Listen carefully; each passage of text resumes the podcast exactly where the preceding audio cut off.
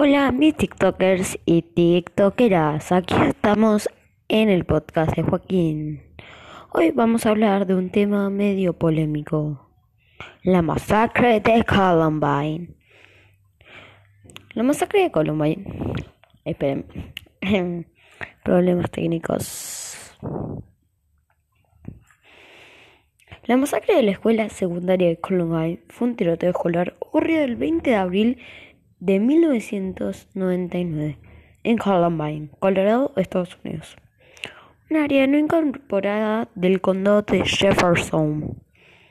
El ataque también involucró una bomba de fuego para distraer al equipo de bomberos. Tanques de propanos convertidos en explosivos colocados en la cafetería. 99 artefactos explosivos, los perpetradores eran de último año, Harrix y, y Dylan Claybot, quienes asesinaron a dos estudiantes y a un profesor. Además, lesionaron a otras 24 personas y tres más resultaron heridas al escapar de la escuela. Los perpetradores, luego del atentado, va, tiroteo, se suicidaron posteriormente pegándose un tiro en la sien cada uno con sus respectivas armas. Masacre en la escuela Columbine, secundaria Columbine. Bueno, ahora paso a detallar el lugar. Eh, fotografía del área de la escuela, secundaria Columbine, lugar Columbine, Colorado, Estados Unidos. Las coordenadas son 39, 36, 12, N, 105, 429. Bueno, no las voy a empezar este los blancos eran estudiantes y docentes de la secundaria de Columbine. La fecha, ya le dijimos, el 20 de abril de 1999 y sucedió más o menos en una hora, de las 11 y 8 hasta las 12 y 8. El ataque fue un tiroteo masivo y las armas que usaron son una arma Tec 9, una carabina High Bomb, 100 explosivos, 4 cuchillos y otras armas de fuego. Los muertos fueron 15, incluyendo a los dos perpetradores. Los heridos fueron 24 y 21 por armas de fuego. Aunque sus motivos exactos no están claros, los diarios personales de los eh, perpetradores documentan que deseaban sus acciones rivaliz eh, perdón, rivalizarán el atentado de Oklahoma City y otros incidentes mortales. En los Estados Unidos, en la década del 1090, de 1990, Harrix también manifestó el deseo de estrellar aviones contra el Empire State o las Torres Gemelas, pensamiento que se materializaría en el 11 de septiembre. El ataque fue definido por USA Today como un ataque suicida planeado como un gran eh, bombardero, eh, bombardeo terrorista. La masacre provocó un debate sobre las leyes de control de armas, las subculturas y el acoso. Derivó en un mayor énfasis en la seguridad de las escuelas, con políticas de cero tolerancia y un pánico moral sobre la subcultura gótica, la cultura de las armas, los marginados sociales, aunque los perpetradores no eran incluidos, y el uso de antidepresivos farmacéuticos por los adolescentes. Y los antecedentes eran editar en 1996 Eric Harris creó un sitio web privado en America Online con el fin de guardar niveles del juego que él y su amigo Dylan Claypot crearon para su uso en el videojuego Doom. En este sitio, Harris, un blog que incluía bromas y escritos cortos con pensamientos sobre sus padres, la escuela y sus amigos. Al finalizar el año, el sitio contenía instrucciones que relacionaban con la fabricación de explosivos y blogs donde escribían los problemas que el Claypot estaban provocando a principios del 1997. Las publicaciones del blog comenzaron a mostrar los primeros signos de la creciente ira de Harris contra la sociedad. El sitio de Harris atrajo a muy pocos visitantes y no causó ninguna preocupación, sino hasta el marzo de 1998. Playboy dio la dirección de la página Brooks Brown, un antiguo amigo de Harris. La madre de Brown presentó varias quejas ante la oficina del sheriff del condado de Jefferson con respecto a Harris, pues creía que se trataba de un joven peligroso. El sitio web contenía diversas amenazas de muerte contra Brown. Clevo sabía que si Brooke accedía, accedía al sitio, este descubriría el contenido e informaría a sus padres y probablemente las autoridades serían notificadas sobre el hecho. Una vez que los padres de Brown accedieron al, sitio, contactaron a la oficina del sheriff del condado de Jefferson. El investigador Mike Mitchell Guerra fue informado sobre el sitio web. Cuando accedió a la página de eh, Guerra descubrió numerosas amenazas violentas dirigidas contra los estudiantes y maestros de la escuela preparatoria de Columbine. En la misma página se, se podían ver algunas frases que Harris había escrito acerca de su odio general a la sociedad y su deseo de matar a quienes le molestaban. Harris, eh, Harry contó en su página que había fabricado algunas bombas caseras y añadió además una lista negra de individuos, aunque no fijó ningún plan sobre cómo atacarlos. Como Harris había publicado en su página que poseía explosivos, Guerra escribió un proyecto de declaración jurada, solicitando una orden de registro de la casa de Harris. La declaración jurada también mencionó la sospecha de que Harris estaba involucrado en un caso de febrero de 1998 relacionado con las con bombas. Ahora pasamos a la parte de hmm. a ver a cuál pasamos. Vamos a pasar a la masacre. O sea, la masacre en general. No, mentira. Vamos a pasar al día de la masacre. Antes de que empezara. El día de la masacre, Harris estaba equipado con una escopeta de corredera Safe Springfield 67H, fue de calibre 12, que disparó un total de 25 veces, y una carabina High Point, que es la que ya había mencionado, en 195 de 9 milímetros, con 13 cargadores de 10 balas. Disparó un total de 96 veces. Clayboy estaba equipado con una pistola semiautomática que ah, perdón, estaba equipado con una pistola semiautomática Intratrack AB 10 de 9 milímetros con un cargador de 52 balas, uno de 32 y otro de 28 y una escopeta recortada, dos cañones Steven 311 de calibre 12. Clipot disparó principalmente la pistola Tec 9, que es con la que se suicidó, un total de 55 veces, mientras que disparó un total de 12 cartuchos de su escopeta, dos cañones. La masacre minutos previos al tiroteo. O sea, estos son casi minutitos.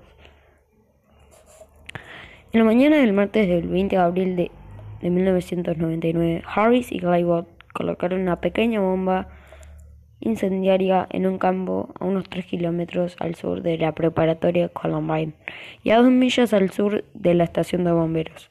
La bomba estaba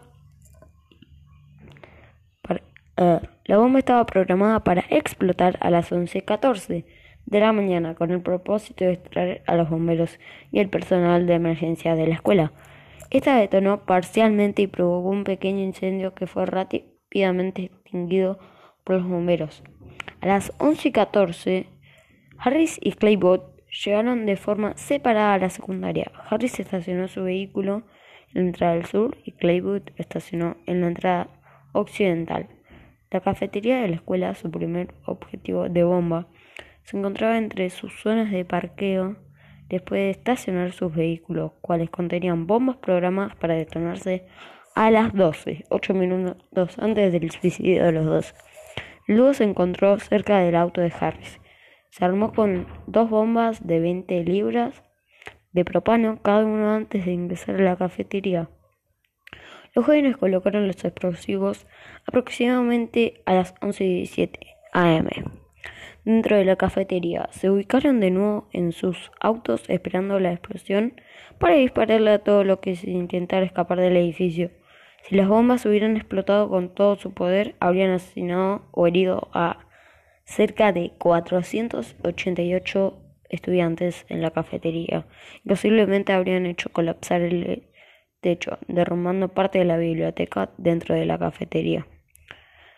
Diputado del sheriff del condado de Jefferson, Neil Gardner, fue asignado en la escuela preparatoria como oficial de recursos escolares, uniformado y armado a tiempo completo. Gordon comía generalmente con los estudiantes en la cafetería, pero el 20 de abril él estaba comiendo su coche patrulla en la esquina del noroeste del campus. El personal de seguridad de Columbine no se percató de las bombas en la cafetería, ya que un custodio estaba reemplazando la cinta de video de seguridad. De la escuela, las bolsas que contenían las bombas fueron visibles por primera vez en la nueva cinta de seguridad, pero no fueron ah, identificadas como objetos sospechosos. ningún testigo recordó ver las bolsas de la lona que se agregaban a las 400 o más mochilas presentes en la cafetería. Cuando los dos jóvenes regresaron a su vehículo, Harry se encontró con Brooks Brown y un amigo y compañero de la clase, con el que recientemente había solucionado una larga serie de desacuerdos. Brown, que estaba en el estacionamiento fumando un cigarrillo, se sorprendió al ver a Harris, a quien recientemente había notado ausente de un examen muy importante. Harris no parecía preocupado cuando Brown le recordó esta hecho comentado, ya no importa. Ah, ya no importa. Entonces Harris le dijo a Brown, Brooks, me agradas ahora, sal de aquí, vete a casa. Brown, sintiéndose incómodo, se alejó del lugar. Varios minutos más tarde, los estudiantes que salían de Columbine por el almuerzo observaron a Brown caminando por la calle de Surprise lejos de la escuela. Mientras tanto, Harris y Claiborne se armaron en sus vehículos y esperaron que las bombas explotaran.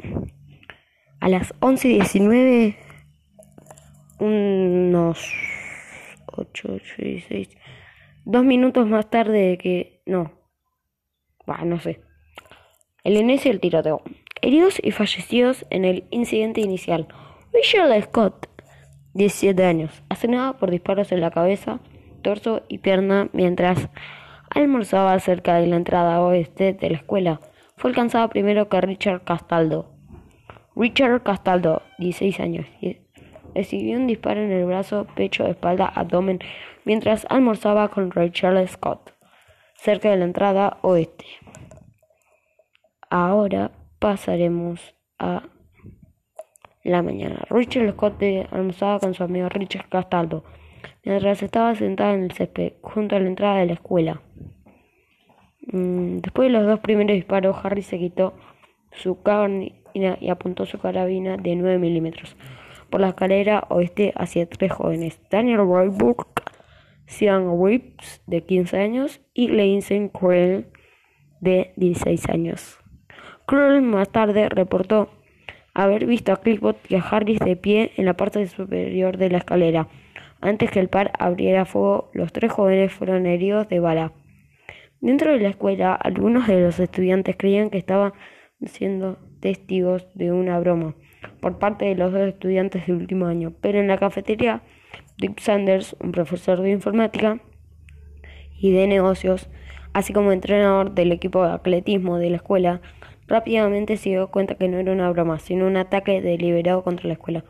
Harris y Claiborne se voltearon y comenzaron a disparar hacia el oeste, en dirección a cinco estudiantes, sentados en la ladera cubierta de hierba, junto a los escalones y frente a la entrada del oeste de la escuela. Michael Johnson, de 15 años, fue impactado en la cara y pierna y un brazo, pero corrió y se escapó de Mark Taylor. Ah, perdón. Y se escapó. Mark Taylor, de 16 años, recibió un disparo en el pecho, los brazos y en la pierna. Cayó en el suelo fingiendo su muerte. Los otros tres escaparon ilesos. Cleveland bajó los escalones hacia la cafetería. Se acercó a Kirk Klein, quien ya estaba herido, y atendiendo en el suelo, viendo débilmente ayuda. Cleveland dijo, claro, te ayudaré. Entonces le disparó en la cara y hiriéndolo críticamente. Daniel Ragbourne y Sean Grimes habían bajado la escalera cuando Clayboy y Harris se distrajeron por los estudiantes sobre el césped. Graves paralizado de la cintura hacia abajo. Se arrastró hasta, eh, hasta el umbral de la entrada del oeste de la cafetería y colapsó.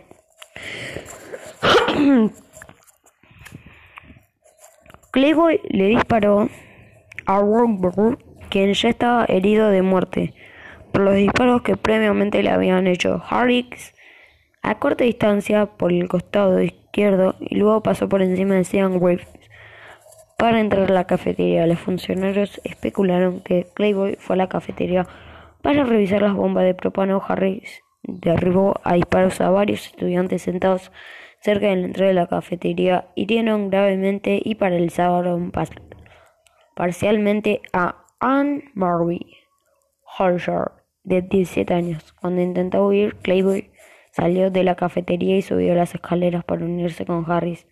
Dispararon contra estudiantes cerca de un campo de fútbol, pero no lograron alcanzar a ninguno. Caminaron hasta la entrada oeste lanzando bombas, pocas de las cuales detonaron. Mientras tanto, dentro de la escuela, Patty Nielsen, una maestra de arte, había notado la conmoción y caminó hacia la entrada del oeste como un estudiante de 17 años. Bria Anderson, ella tenía la intención de ir afuera para decirles a los dos estudiantes que se controlaran y pensando que Clayboy y Harris estaban filmando un video o haciendo una broma. Cuando Anderson abrió el primer juego de puertas dobles. Harris y Clayboy le dispararon a través de las ventanas, hiriendo con los cristales rotos a Anderson y a Nilsson en el hombro. Con resto de metralla, Nilsson se puso en pie y corrió por el pasillo hacia la biblioteca, alertando a los estudiantes del peligro y diciéndoles que se escondieran debajo de los escritorios, guardaran silencio. Nilsson marcó en 1911. Se escondió bajo el mostrador administrativo de la biblioteca. Anderson se quedó atrás atrapado en las puertas exteriores e interiores. Esto pasó a las 11 y 22.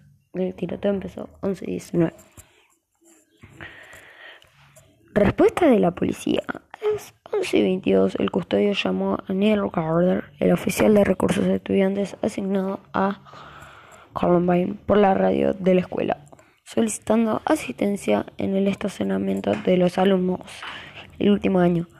La única ruta pavimentada lo llevó alrededor de la escuela al este del sur sobre Pierce 3, donde a las 11.23 escuchó en su radio.